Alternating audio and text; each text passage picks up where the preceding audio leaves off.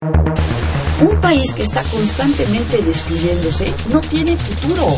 Va a estar marcada fundamentalmente por una recesión de la economía mundial. Yo hablo del autoritarismo hasta nuestros días. Radio UNAM. Radio UNAM. Y la Facultad de Ciencias Políticas y Sociales presentan Tiempo de análisis. Me parece que tienen que darnos ya respuestas concretas. No se puede echar a andar la reforma electoral tal y como está planteada. Tenemos que seguir luchando por defender la libertad de expresión. Un espacio radiofónico donde con tu voz construyes el debate. Tiempo de análisis. Tiempo de análisis. Muy buenas noches.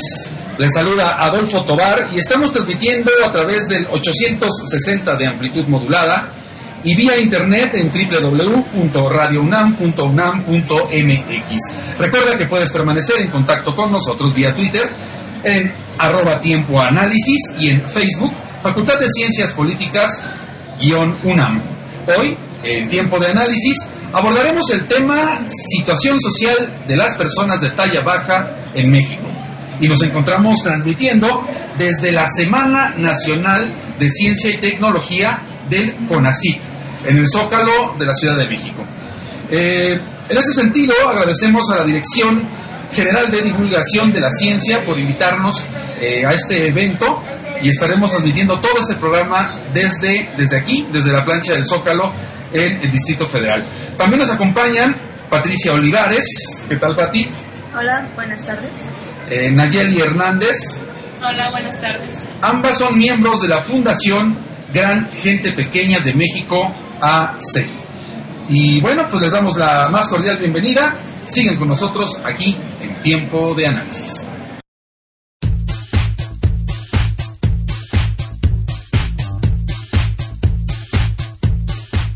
El 25 de octubre de este año se conmemoró el primer Día Internacional de las Personas con Talla Baja.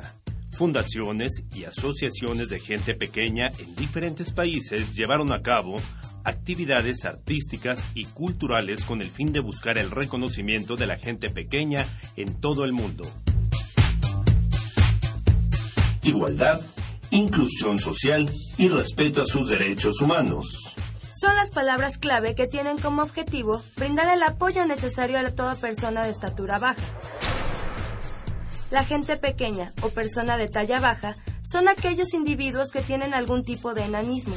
Existen más de 250 tipos, muchos de ellos todavía desconocidos por la ciencia. Comúnmente se les diagnostica acondroplasia o alguna displasia ósea, causadas por mutaciones genéticas, que no son otra cosa más que modificaciones en el ADN que alteran el receptor del factor de crecimiento. Las cifras dicen que uno de cada 25.000 niños nacidos presentan esta anomalía genética que se caracterizan por macrocefalia, piernas y brazos cortos y un tamaño normal del tronco, entre otras irregularidades fenotípicas. A lo largo de la historia se les ha nombrado como enanos, palabra que los denigra y ofende por sus significaciones despectivas hacia su persona. ¿Por qué se eligió el 25 de octubre como el día representativo para la gente pequeña? Porque el 25 de octubre, pero de 1924, nace William John Bertancetti, mejor conocido como Billy Barty, en Pensilvania, Estados Unidos. Este personaje tuvo una gran trayectoria artística, pues ganó diferentes premios como actor estadounidense, famoso por su condición de talla baja. Además, destacó por su promoción de los derechos y fundó la sociedad Little People of America para potenciar su activismo. Esta noche nos acompaña la Fundación Gran Gente Pequeña de México AC, organización sin fines de lucro y representativa del Distrito Federal que tiene como objetivo brindar el apoyo necesario para que toda persona de estatura baja logre su desarrollo integral en los ámbitos cultural, social, educativo, científico, psicológico, emocional, médico, físico y laboral a través de alianzas estratégicas con otras personas, asociaciones civiles, gobierno y sector privado a nivel nacional e internacional. Se despide de ustedes Alonso García. Y Axel Agüero. Acompáñanos aquí en Tiempo de Análisis.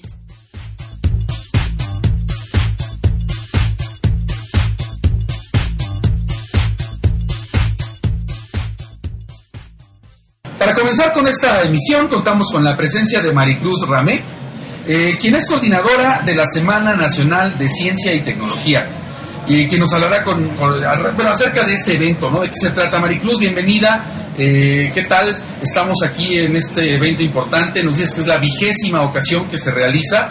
¿Qué nos puedes decir eh, acerca de este evento y cuáles son las expectativas que se crean pues, en la población en general?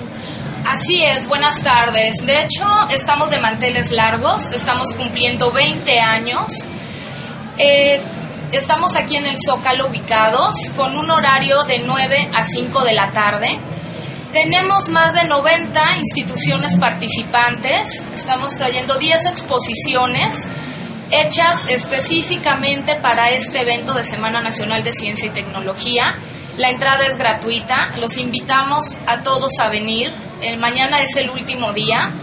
De hecho, también tenemos museos del interior de la República, como es el caso de Explora en Guanajuato, el Centro de Ciencias de Sinaloa, y tenemos también actividades de talleres para todas las edades. Contamos también con tres planetarios.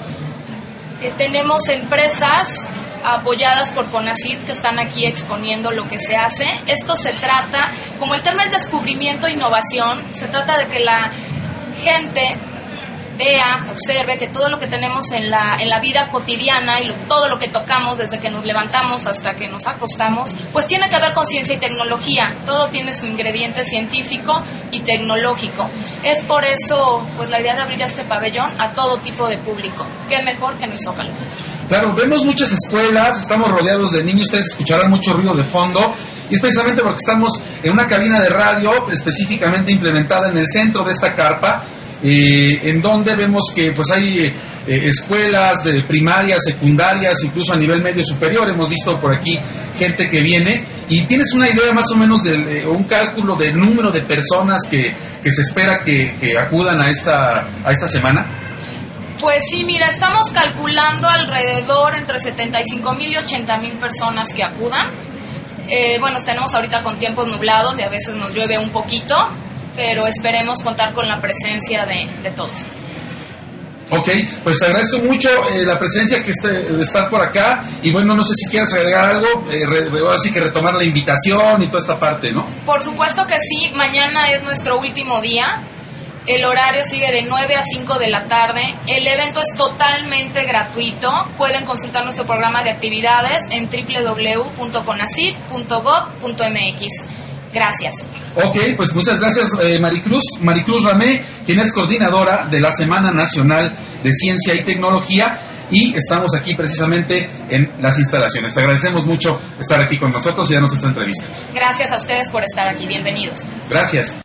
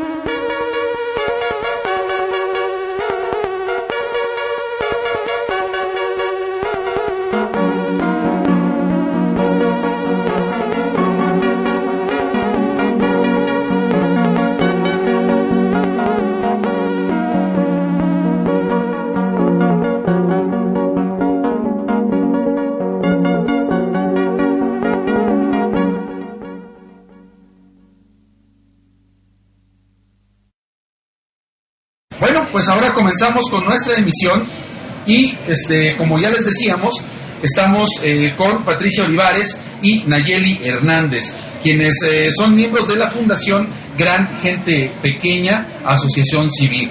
Eh, pues vamos a empezar precisamente con esta cuestión, con nuestras invitadas. Primero me gustaría hablar aquí con, con Patti, Patti Olivares. Patti, pues la situación acerca de la gente pequeña, de toda esta cuestión que también pues son una, un grupo, una minoría, un grupo vulnerable, etcétera, como otros tantos en nuestro país eh, por diferentes circunstancias.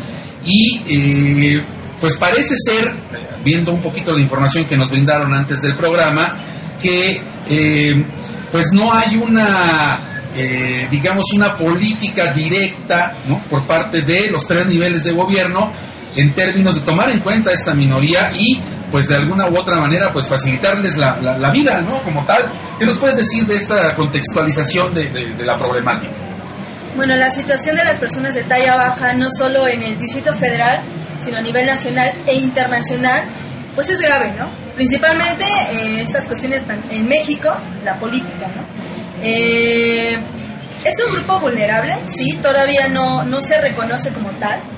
Eh, y sobre todo también es un grupo que afortunadamente ya se está, se está integrando a personas con discapacidad en, las cuestiones legislativas. Un grupo que no es visible, si bien ha sido como un grupo para que se burlen o, que esté caracterizado eh, en circos, en, los clásicos toritos enanos, o sea, de esa forma a lo mejor sí se visibilizan ellos, ¿no? Pero en otras cuestiones ya en cuanto a, miembros o integrantes de la sociedad no, no, no tienen a lo mejor las condiciones necesarias de educación, de la cuestión laboral, ¿no? en derechos humanos.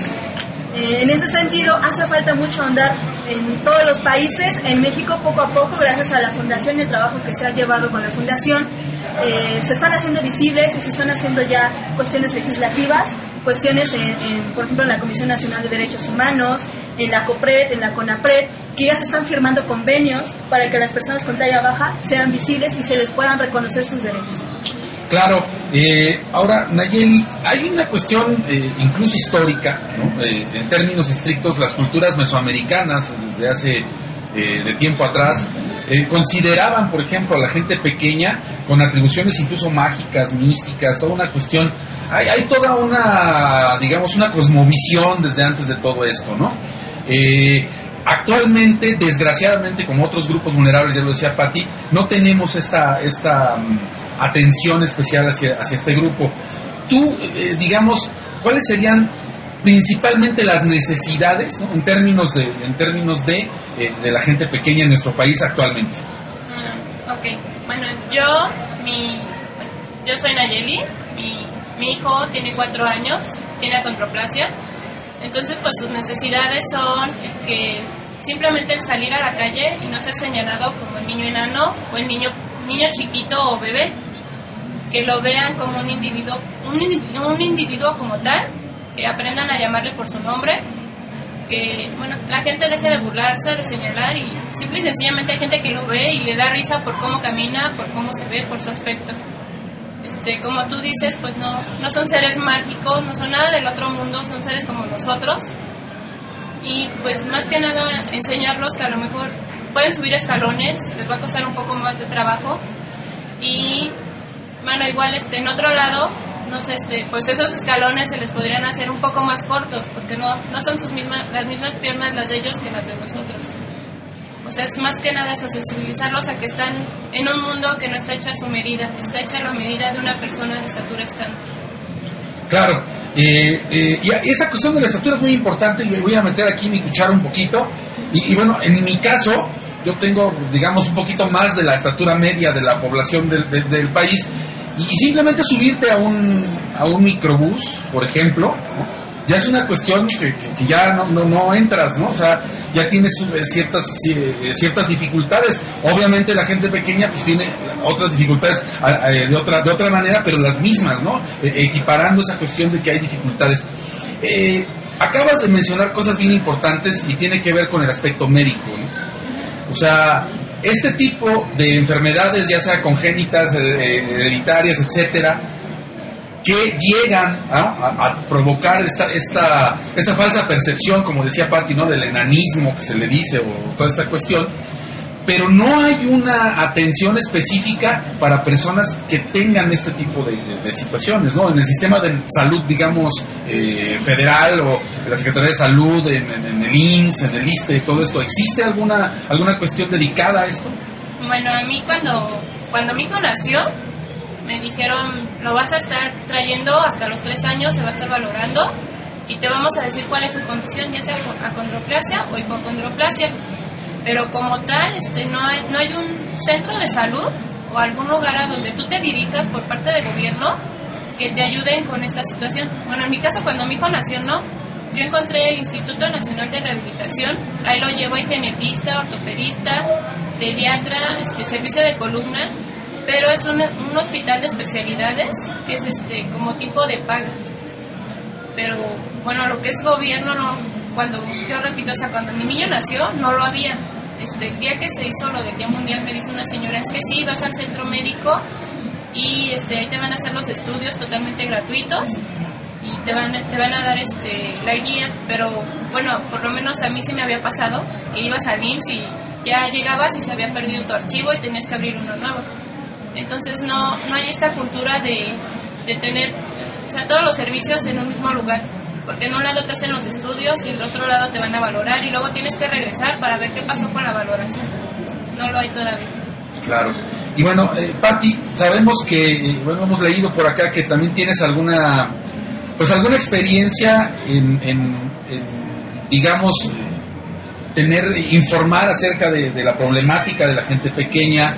Eh, te has acercado, sabemos, te has acercado a grupos parlamentarios, te has acercado a cuestiones en donde eh, pues posiblemente pudiese haber algún viso de reformas a las leyes, de cuestiones de esas. ¿Qué tipo de interés has visto real? ¿Hay un interés real, digamos, de los diputados, de los senadores, de, la gente que está ahí arriba, ¿no? Pues están ahí arriba en la política. Eh, por, por, por interesarse por esto o los ves ahí que nomás se quieren tomar la foto? Esa es una cuestión bastante obvia que en la fundación hemos visto.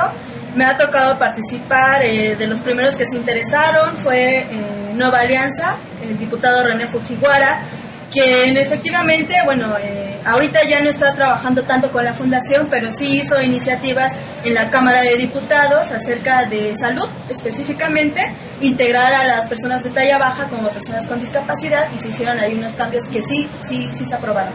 En ese aspecto, bueno, eh, digamos que ahí sí cumplió, por decirlo así. Em, después se acercó el Partido de Trabajo, eh, Samantha Fonseca, quien ha sido la que ha estado con nosotros muchísimo tiempo. Primero en Movimiento Ciudadano, después en el Partido de Trabajo, ha estado como cambiando ahí. Pero a pesar de que sea integrante de algún partido político, de ella sí hemos visto de respuesta, no solo como miembro de un partido político, sino como defensora de derechos humanos, ¿no? Y eh, en ella eh, sí nos han apoyado en la cuestión legislativa, en cuestión incluso de un espacio, porque la fundación no tiene oficinas como tal, porque no, no hay dinero, ¿no? Eso también pues, se, tiene que ver. No son donatarios y por ello se está buscando espacios. Eh, en, este, en este caso el partido sí ha dado los espacios. pues actualmente está la diputada Miriam Saldaña Chaires, ¿no? quien es del grupo parlamentario del Partido del Trabajo de la sexta legislatura. Con ella se tuvo ahí algunos eh, tratos que se metieron a una iniciativa de ley, la cual ya fue aprobada, eh, incluso en esta semana, semana ya, ya pasó la legislatura en el Distrito Federal para que se les reconozca como personas con discapacidad y ya no se les pueda discriminar en el DF nada más. Eh, con ella también se han tenido algunas problemáticas porque metió con términos inadecuados, con falta de investigación que desde luego la fundación no ha estado manejando, hubo una falta de información y coordinación entre la diputada y la fundación y metió así la iniciativa, lo cual implica que se tiene que volver a reformar para hacer bien los términos y para que no solo se incluya a las personas con acondroplasia.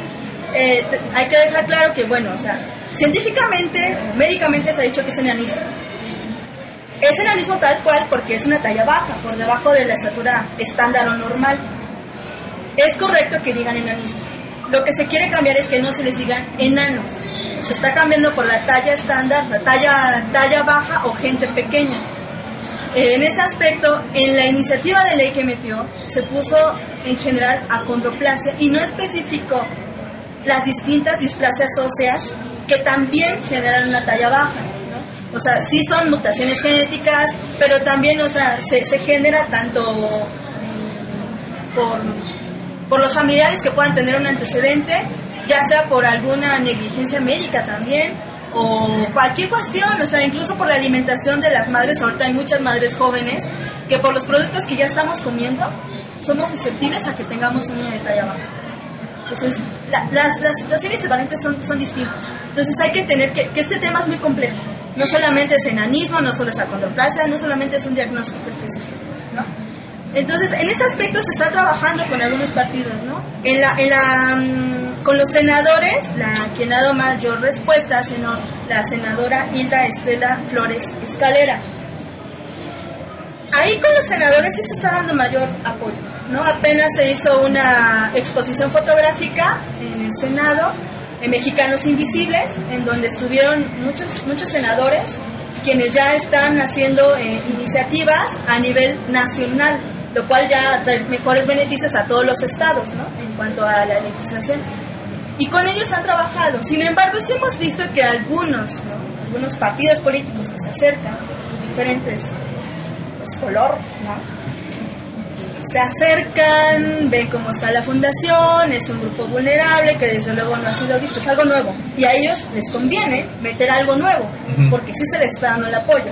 Sin embargo, es como que va lento, va lento, vemos que como que sí, como que no, como que a veces es mucho protagonismo, ¿no? Lo cual a nosotros como fundación pues sí molesta.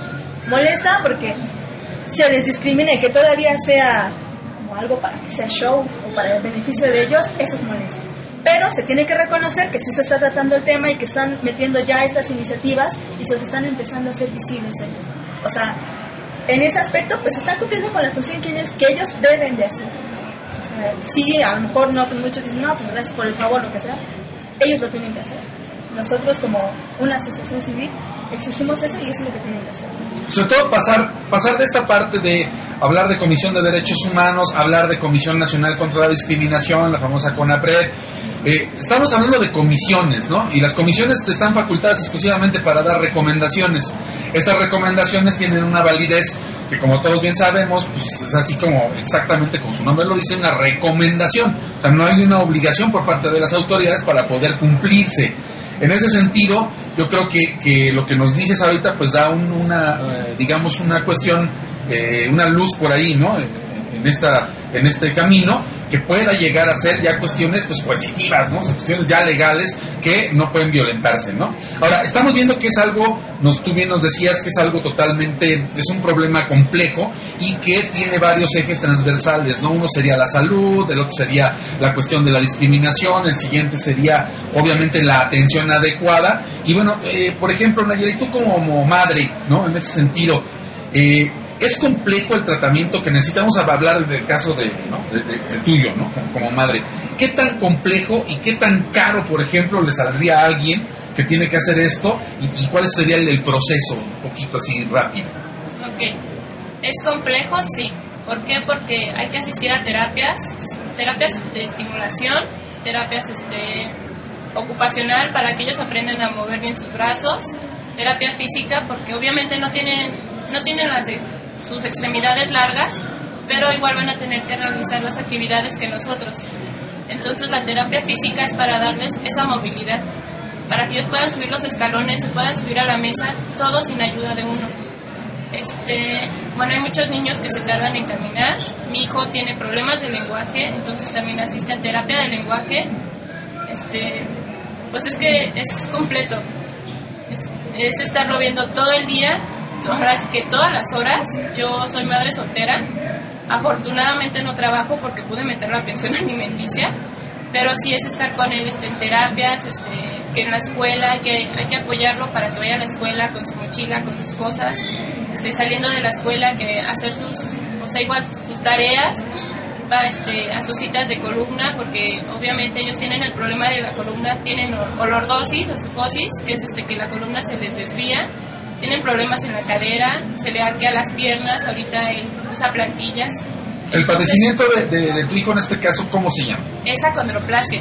Okay. Pero en sí, o sea, todo el mundo piensa que ser una persona pequeña es nada más eres pequeño y ya. Y no, o sea, ellos tienen la cadera más pequeña, tienen el problema de que si tienen sobrepeso, pues obviamente sus piernas, el simple hecho de ser pequeños, ya se las empieza a arquear. Y obviamente con el sobrepeso, pues les afecta mucho más se desgasta la cadera, tienen el problema de la columna, cualquier este caída o golpe de la columna, pues obviamente llega a lo que es la médula espinal, pueden, pueden llegar a perder la movilidad de las piernas. Entonces es algo muy complejo, nada, no es nada más, es una persona pequeña. Este, sí es caro, la verdad sí, porque hay estudios que salen en 3 en tres mil pesos. Él fue operado de las adenoides porque no podía respirar bien y es una cirugía que por el nivel económico que yo tengo en el hospital salían 12 mil pesos y es el nivel este, de los más bajos entonces realmente el costo de la cirugía yo creo que ¿Esto en qué instancia de gobierno? ¿En el, en el IMSS? ¿En la Secretaría de Salud? ¿En, en dónde? no yo tengo bueno vamos al INR perdón INR Instituto Nacional de Rehabilitación no es ni por parte del IMSS ni por parte del ISTE es como una, una instancia pública pública, Secretaría de Salud, pues. Sí, pero este, conforme a un estudio socioeconómico es el nivel de pago que tú vas a realizar. Es un hospital este muy muy bien, pero pues este ay, no sé. okay, ok, pero bueno, y, ahora volviendo, ¿no? Nos estás hablando de toda una problemática médica, o sea, que hay que recorrer, hay que ir, consultar doctores, ver qué tiene, qué diagnosticar, o sea, hay que hacer una serie de cosas, ¿no? Y como si esto fuera poco, todavía si sales a la calle, te dicen enano. O sea, todavía sales y te dicen esto y, una serie de cuestiones, ¿no? O sea, estás hablando de un, como de un problema bastante complejo, ¿no, Pati? Así es. Bueno, en este aspecto, eh, en la cuestión médica sí es difícil. Eh, cada uno tiene un, un caso distinto. ¿no? Algunos van y incluso quieren experimentar. Eso es importante, con perdón, pero es que, por ejemplo, es que los que no sabemos de, de, del tema, tendemos a ponerlo así como dicen todos los huevos en la misma canasta, ¿no? O sea, dices, bueno, como no conozco, pues es que tienen lo mismo, ¿no? Simplemente son de talla baja y por eso. Pero es mucho más complejo que eso, según nos estás, lo estás diciendo, ¿no? Sí, eh, depende eh, el caso y la situación de cada uno, ¿no? Eh, por ejemplo, Nayeli ha tenido la fortuna de estar en ese instituto. Hay quienes no por, eh, por la situación económica. Entonces hay quienes van al centro de salud o van a un médico particular y como no saben qué es lo que tienen, porque incluso hay, hay, hay adultos, ¿no? Ah, el día de hoy iba a venir Catalina Gaspar Camargo, pero por cuestiones personales no pudo venir. Ella ya tiene 42 años, al parecer, no, no recuerdo bien, pero este, a su edad no sabe qué diagnóstico tiene. Y las consecuencias de eso son, o sea, realmente son muy graves para, para o sea, lo que ella ya ha vivido, ¿no? Para empezar, te tienen que, que diagnosticar para saber qué puedes comer y qué no puedes comer. ¿Cuál es el tratamiento médico? O sea, qué actividades puedes hacer y qué no. La, la, la formación esquelética de cada uno es distinta. Acondroplasia pues es corto, pero esa- hay una deficiencia en los cartílagos. Hay otro tipo de diagnósticos. Hay quienes... Sí, para nuestro público, por ejemplo, una deficiencia en los, en los cartílagos significaría que en tu nariz vas a tener problemas, significaría que vas a tener problemas auditivos, significaría que toda la base craneal también podría tener algunos problemas, que son las partes donde tenemos cartílago, ¿no? O sea, no es cualquier cosa, ¿no? Acaba de decir también Nayeli que tuvieron que operar de los, los cartílagos, que son los famosos adenoides de, de la nariz. Entonces, es toda una complicación médica, ¿no? Para que no nada más se oiga así como que, no, pues sí, de los cartílagos, pero no, de los cartílagos, o sea, es la audición y, la respiración, ¿no? En este caso. Perdón. Y por ejemplo también, bueno, consecuencias que puede tener ya en toda su vida, eh, por eso se necesita que estén personas con discapacidad. Dicen es que no tienen discapacidad, solo es pequeño, ¿no? Ok, sí, pero eh, conforme va pasando su vida, pierden el oído, ¿no? O sea, ya escuchan menos, o su, tienen, generan una discapacidad visual, motriz a lo mejor, ya no pueden caminar a determinada edad, o sea, se van generando no solo una discapacidad, sino varias. Por eso es importante que se les reconozca como personas con discapacidad. Eh, es muy complejo, sí, la cuestión médica, y cada diagnóstico es diferente. Hay más de 250 tipos de enanismo en todo el mundo, de los cuales el más estudiado es acondroplasia, el que ya hab- habíamos platicado, el corto de cartílagos, y sobre todo ese es el más estudiado. También en la UNAM es una encontrada información porque estoy realizando una tesis de investigación sobre este tema, pero no en todos los países. México poco a poco está generando información y la fundación está generando información porque no hay. En, a nivel mundial, en España es quien tiene un poco más de información con, con la Fundación ALPE, pero bueno, la problemática es muy compleja y se tiene que seguir investigando. Claro, estamos hablando el día de hoy, recuerden eh, a todos nuestros escuchas, en tiempo de análisis estamos con situación social de las personas de talla baja en México y bueno, estamos transmitiendo aquí desde la Semana Nacional de Ciencia y Tecnología del Consejo Nacional de Ciencia y Tecnología CONACYT, en el Zócalo mismo de la Ciudad de México, aquí estamos debajo del asta de la eh, de la bandera monumental del Zócalo. Y bueno, vamos a ir a una pequeña pausa para escuchar nuestra cápsula en el librero y regresamos aquí en tiempo de análisis.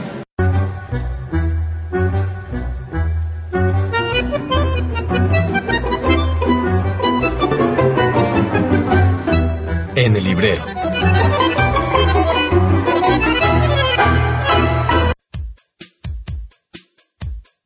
Muy buenas noches, te saluda Jessica Mejía. Y yo soy Héctor Castañeda.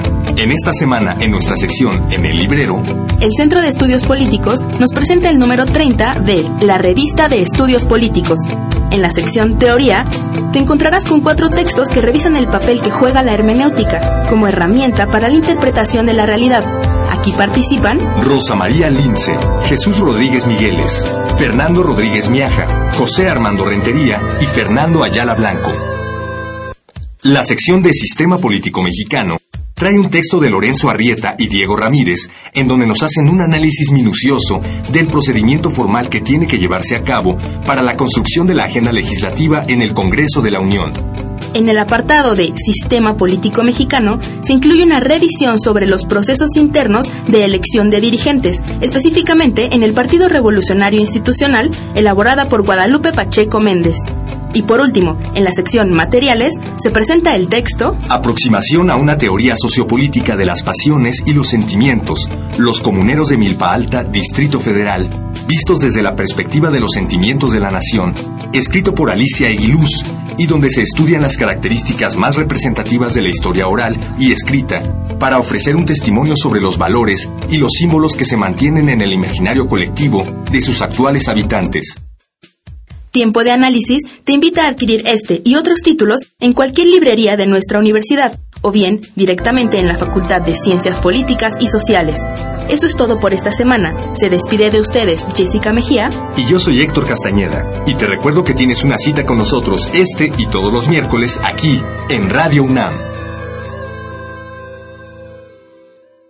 Estamos de regreso. ¿Qué tal? Continuamos aquí. Recuerda que puedes ponerte en contacto con nosotros. Estamos aquí en el 860 de AM y estamos el día de hoy con Pati Olivares y Nayeli em, de la Fundación Gran Gente Pequeña de México AC con este tema tan interesante.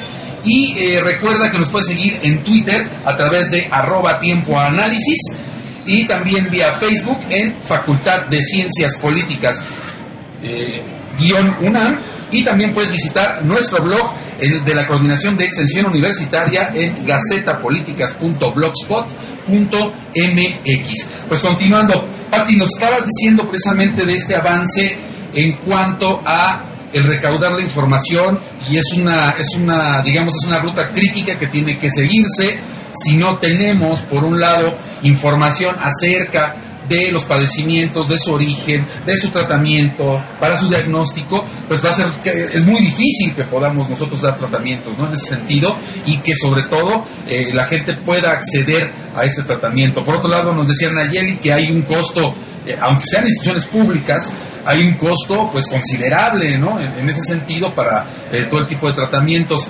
Entonces, concretamente, nos hablabas de iniciativas ya aprobadas por acá, en, los diputados, por, en el, Senado, que ya alcanzaba el nivel nacional. Eh, concretamente, ahorita la fundación en la que ustedes están eh, trabajando, en, ¿a qué se está abocando de toda esta cadena? Porque eso es, parecía inmenso, ¿no? Hay el mar de cuestiones, ¿no? Pero bueno, ¿en qué están ahorita enfocándose? Pues, sinceramente a todo. nos dividimos, nos repartimos y tratamos de estar en todas partes porque si se deja, pues dicen ya no les importa, ya se quedó ahí. Entonces tratamos de dividirnos, ¿no? Eh, y también tratamos de que las fechas no se nos junten, aunque eso ya es independiente de acuerdo a, cómo se maneja, ya sea en el Senado o en la Asamblea Legislativa, ¿no? Eh, en ese aspecto tratamos de que si hay eventos a la vez se puedan dividir o darle prioridad a uno y otro. Estamos específicamente eh, con los senadores que se está haciendo esta iniciativa de que a las personas ya no se les discrimina, a las personas con talla baja a nivel nacional ya se había aprobado, eh, pero se están haciendo otras cuestiones más en, ese aspecto porque es muy complejo. En la Asamblea Legislativa estábamos con la diputada Miriam Saldaña sobre la eh, iniciativa de ley a nivel Distrito Federal. En esta ya se aprobó, entonces también se está dando seguimiento de cómo se, aprobó y qué se tiene que modificar. Y bueno, también cuestiones internas de la fundación, o sea, eh, que la, que la misma fundación pueda organizarse y pueda abarcar tantas cosas, que son muchísimas cosas. Específicamente estamos en lo de la, con los senadores y en la Asamblea Legislativa del Distrito Federal y ahorita con otros eventos que también ya se viene el Congreso Nacional de las Personas con Talla Baja que se va a, llevar a cabo en Manzanillo, en Colima. Eh, ya mañana mismo pues ya nos iremos los de la fundación a, a, este congreso. También ya se viene lo que es... Eh, pues la celebración ya los cuatro años de la fundación de existencia el 11 de noviembre y también tenemos que ver eso, también lo vamos a, celebrar. Bueno, es importante también que, por favor nos digan los datos de la fundación, en este caso nos digan la gente que se pueda acercar, ¿no? Gente pequeña que tiene esta problemática y que, bueno, tal vez estén perdidos por ahí, ¿no? Y, no sepan exactamente a dónde acudir, cómo hacerlo, qué hacer. Sería muy importante que si, nos dan los datos, eh, correos electrónicos, teléfonos, eh, nombres, etcétera, para que nosotros podamos este, difundirlos a través de este programa y que la gente esté, eh, pues, enterada a dónde puede acudir, ¿no? Bueno, pues por Facebook nos encuentran como Fundación Gran Gente Pequeña de México. Ah, bueno, ahí este, le dan me gusta, este, pueden este, checar las fotos, compartir este, ideas, este, mandar sus preguntas por un mensaje privado, se les va a responder. Y bueno, el contacto directo ahorita de la fundación es Patti, Patti Olivares, el correo es patti.olivares arroba outlook.es y este bueno también bueno, principalmente esas son las vías, los canales que nos pueden pues, comunicar con nosotros. No se tiene todavía una página, o sea, las, las carencias económicas son fuertes, pero el Facebook siempre se revisa, ¿no? Constantemente. Y pues bueno, yo soy eh, el enlace, soy la coordinadora de comunicación y redes sociales de la fundación. Y por ello me llega la información, yo le doy la, les informo a los miembros de la fundación por si se quieren hacer entrevistas, por si se les requiere en algún lugar, lo que sea, se llega la información, yo les voy a, dar esa información. Perfecto. Ahora, eh, en términos estrictos, cuando tú, eh, y creo que ahí Nayeli nos puedes decir como, como madre, ¿no? En ese sentido, ¿cuál sería la, la digamos, eh, la ruta a seguir, ¿no? Yo me doy cuenta, ¿cuáles serían estos indicios? ¿Se puede saber desde un ultrasonido? ¿Se puede saber desde, o sea, cuáles serían estos pasos, ¿no? De la gente que tendría que tener en cuenta, pues para poder tratar lo antes posible esta, esta cuestión y de alguna manera, pues no, no, no podemos hablar de prevenirlo, pero sí podemos hablar ya de este, de, darte cuenta y estar consciente de que, de que tienes un problema de este, de este tipo. Te das cuenta desde un ultrasonido porque en este te hacen la medición de sus huesos largos del feto cuando el hueso, bueno, tanto el fémur como el número vienen más cortos, es una probabilidad de que el niño nazca con algún tipo de enanismo. Este, cuando nace el genetista te lo va a revisar, lo va a valorar y ahí constantemente pues tú vas a tener que acudir a citas porque van a estarle haciendo la, bueno, su chequeo médico para poder este, detectar a tiempo alguna deformidad ósea que vaya a afectar su crecimiento del niño. Este, vas a asistir a terapias, como lo dije, de rehabilitación física para que le des, le estimule sus músculos, tenga la, tonicidad necesaria para que él realice los, los movimientos adecuados y acorde a su edad. Este, terapias de lenguaje si el niño así lo requiere. Eh, bueno, en mi caso, pues es el que el niño conviva con gente como él para que no se sienta único. Este, también tenemos, bueno, yo tengo un, un hijo, su hermano de él, entonces igual vive la condición, vivimos la condición y sabemos este cómo tratarlos y cómo nosotros queremos que traten a nuestro chiquito.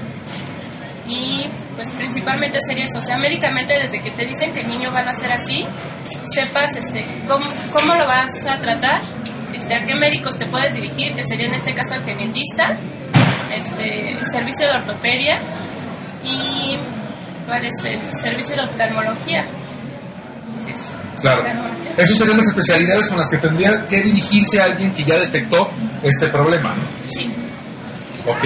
Bueno, hay una tercera cuestión, Patti, y bueno, eso eh, hace, hace poco tiempo, hace algunas semanas, eh, pues eh, estuvo en la facultad misma, ¿no? Ya en, ciencias políticas estuvo en esas jornadas, ¿no?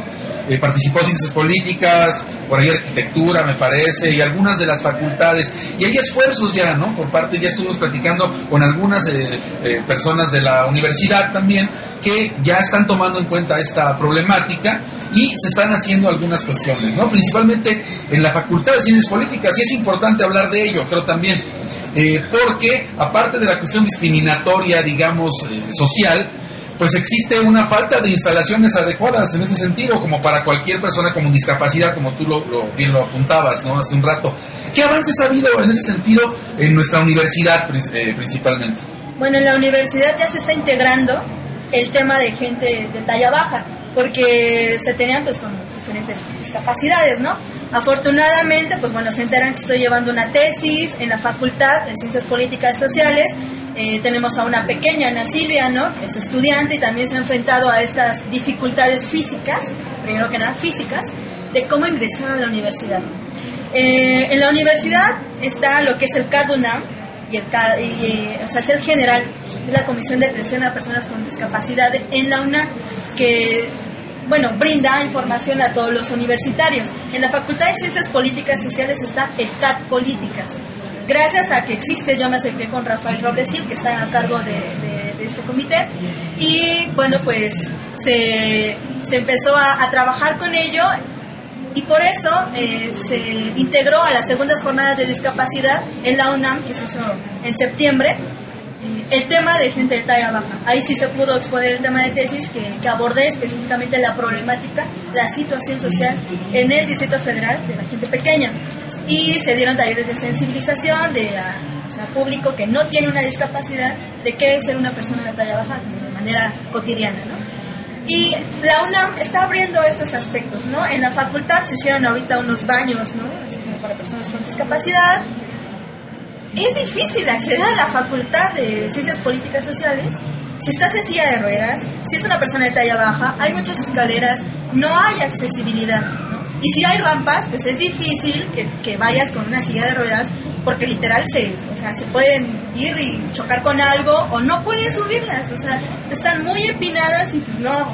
E incluso si tú vas y llevas a una persona en silla de ruedas, te es difícil, ¿no? Entonces... Tienes que tener condición para subir la, la, famosa rampa mortal ahí de, de la entrada del metro, ¿no? En ese aspecto se ha estado ejerciendo, la verdad, presión para que ciertos administrativos de las facultades, incluso de la Facultad de Ciencias Políticas Sociales, tomen en cuenta a esta población que es importante en nuestra universidad. Y bueno, pues poco a poco no ha sido la respuesta gran, así, maravillosa que, hemos querido ver. Sé que el tema de discapacidad a mucha gente no le interesa. En la UNAM también pasa, ¿no? Hay que ser crítico, ¿no? O sea, por eso se hicieron las segundas jornadas con discapacidad, porque la UNAM no es inclusiva y se quiere que lo sea. Entonces, con ciertas autoridades, pues como que no lo, lo toman en cuenta, no lo ven. Poco a poco se está tratando de sensibilizar para que se hagan estas adaptaciones físicas. Y pues bueno, ya afortunadamente con el 25 de octubre, que fue el Día Mundial de las Personas con Talla Baja, que se llevó a cabo en la Facultad de Ciencias Políticas Sociales, se está dando mucha apertura en otras facultades que, se, que vieron que se hizo algo, ¿no? Creo que fuimos muy visibles gracias al, al color verdecito lima que se ve a, a, mucho, a muchos kilómetros de distancia, entonces se dieron cuenta que estábamos haciendo algo. Y gracias a eso se están abriendo espacios, se están abriendo eh, para, para, la fundación como tal e incluso los que investigamos el tema. Se nos están abriendo espacios para que podamos exponer el tema y eh, empezar a generar nuevas condiciones de investigación, nuevas condiciones también para que sea visible el tema. Claro, porque, eh, eh, pues vuelvo a repetir, ¿no? Eh, la universidad sería, en este caso, la Facultad de Medicina, ¿no? Por ejemplo, en este caso, cuestiones que tienen que ver con la investigación, las ciencias exactas en ese sentido, ¿no? La Facultad de Ciencias sería muy importante, se me ocurre en este momento, por mi pasado también de biólogo por allá. o sea, esta cuestión de, de, volver a ver esa famosa interdisciplina que, últimamente se pregona mucho en nuestra universidad y llegar precisamente a, la investigación básica para poder tener los elementos suficientes para eh, tener un tratamiento adecuado, ¿no? Y así como se me ocurre, como la Facultad de Odontología tiene el tratamiento abierto para las personas, pues pudiera haber, abrirse algún, alguno de estos eh, lugares para, para personas con discapacidad y específicamente para, para personas de talla baja, ¿no? En ese sentido. Y sobre todo, la, la, la, fundación que ustedes, en la que ustedes trabajan, ¿es la única, digamos, en México que, está tratando este tema? ¿O hay, hay otro tipo de iniciativas de la, de la sociedad civil? ¿Qué sabemos de esto? Bueno, la, la fundación en la que estamos es, eh, se encarga ah, de abarcar el Distrito Federal y el Estado de México, las zonas conurbadas.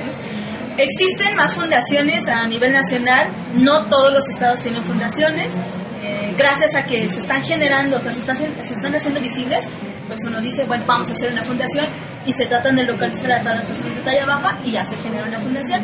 Se va, se va fortaleciendo así, ¿no? Poco a poco.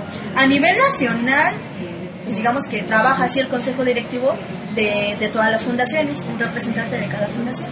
A nivel internacional, eh, pues no, no hay algo o no hay una institución o no hay una instancia en la que podamos acudir y, oye, soy de talla baja, ¿a dónde voy? Pues no, o sea, realmente es así de boca en boca y publicando y difundiendo y así se ha acercado la gente, ¿no? Porque también pues no hay censo, no, no sabemos, o sea, la INEGI no tiene datos, no sabemos cuántas personas de talla baja hay. Entonces, solamente así, con las fundaciones, incluso la Comisión de Derechos Humanos, aquí en el Distrito Federal, y la de Morelos ha tenido como mucha, eh, pues ha tenido mucho apoyo a la fundación, ¿no? Ya están tratando de difundir y hacer campañas de sensibilización para que toda persona de talla baja pueda acudir a la Comisión Nacional de Derechos Humanos. También COPRED y CONAPRED, o sea, se están abriendo apenas estos espacios para que las personas con talla baja puedan acudir ahí, no nada más que sea de las fundaciones, porque las fundaciones tampoco tienen un gran alcance, por, lo mismo de recursos económicos e incluso recursos humanos, porque también, o sea, ser voluntarios y dedicarte ahí, pues es, es complicado. Y en ese aspecto solamente eh, las instancias serían las fundaciones, Ahorita se están abriendo, que sería Comisión Nacional de Derechos Humanos, COPRED y CONAPRED, y pues hasta ahí. Sí, bueno, y, bueno, hacer el apunte aquí que en esta época que está tan de moda eso de deslindarse de las responsabilidades del Estado, ¿no? Entonces, este, de repente, pues ya todo el mundo ya tenemos que pagar por, por todo, ¿no? En ese sentido, y pues todo el mundo se hace se hace ojo de hormiga, como dicen por ahí, ¿no? En ese sentido, hay que, hay que, yo creo que esta labor de la fundación y de todas las demás fundaciones que nos dices es importante, es, totalmente loable en el sentido de tomar las riendas de esta parte que estaba difusa, que estaba totalmente, eh, eh, digamos, fuera del, alcance. De, mucha, de la información sobre todo, ¿no? Para las personas y ahora pues con toda la cuestión de las redes sociales, internet y toda esta parte, pues creo que ha, ha, habido un boom y gracias a ello se ha contribuido a esta parte, ¿no? Bueno, ya estamos a punto de terminar esta emisión y quisiera nada más rápidamente que en un minutito cada uno de ustedes, Nayeli, eh, apuntar algo, alguna invitación, algo con lo que quieras cerrar, este, eh, no sé, alguna cuestión que quieras agregar. Ah, bueno, pues cualquier persona que nos escuche, si conocen a alguna persona pequeña, de talla baja, los inviten a, bueno, primero a mandar el me gusta a la Fundación Gran Gente Pequeña de México, que es la que está aquí en el DF, y igual este ahí se van a enterar si hay una reunión, asistan, convivan y conozcan personas de su condición.